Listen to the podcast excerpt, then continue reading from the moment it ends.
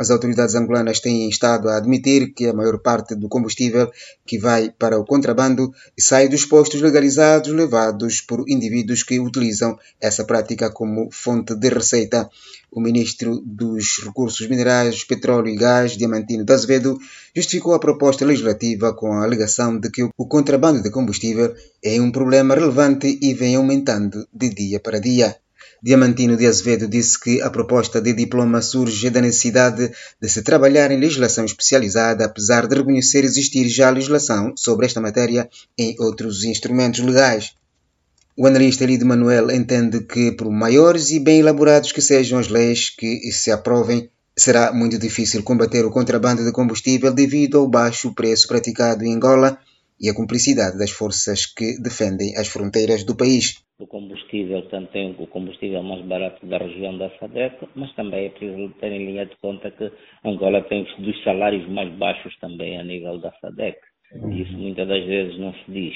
Naturalmente que eh, esta procura vai sempre existir, depende também fundamentalmente da, da do, do controlo, não é? De, e temos fronteiras bastante porosas, vai sempre existir porque há um grande nível de cumplicidade e sobretudo porque também a polícia que normalmente deveria portanto reprimir este tipo de, de, de crimes, ela também chega a ser uh, conivente, uh, porque também os salários que se lhes pagam não são dos melhores e por outro lado também a população em si sabe que tem no, na venda, no tráfico de combustíveis, portanto, o contrabando de combustíveis, uma forma, portanto, de sobrevivência.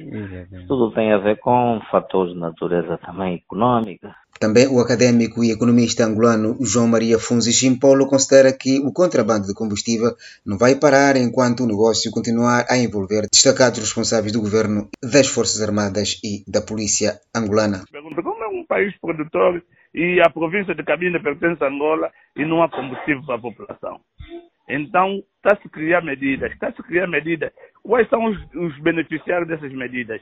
São os próprios políticos, porque eles são os donos de todas as estações das bombas, são que vendem combustível. Esse negócio de contrabando de combustível, isso vem mesmo dos próprios generais, próprios polícias, são eles comandantes todos que são detentores desse, desse negócio. Como é que você que vai implantar uma lei e você é o dono do negócio, você seria incapaz de implantar uma lei que vai contra o seu negócio? Porque todos se beneficiam. Então, esse preço subvencionado que nós temos do combustível, esse não é o preço real. O preço real do litro do combustível em Angola, com a realidade da inflação que temos, é 700 ou 800 quase o litro. Venâncio Rodrigues, Voz da América.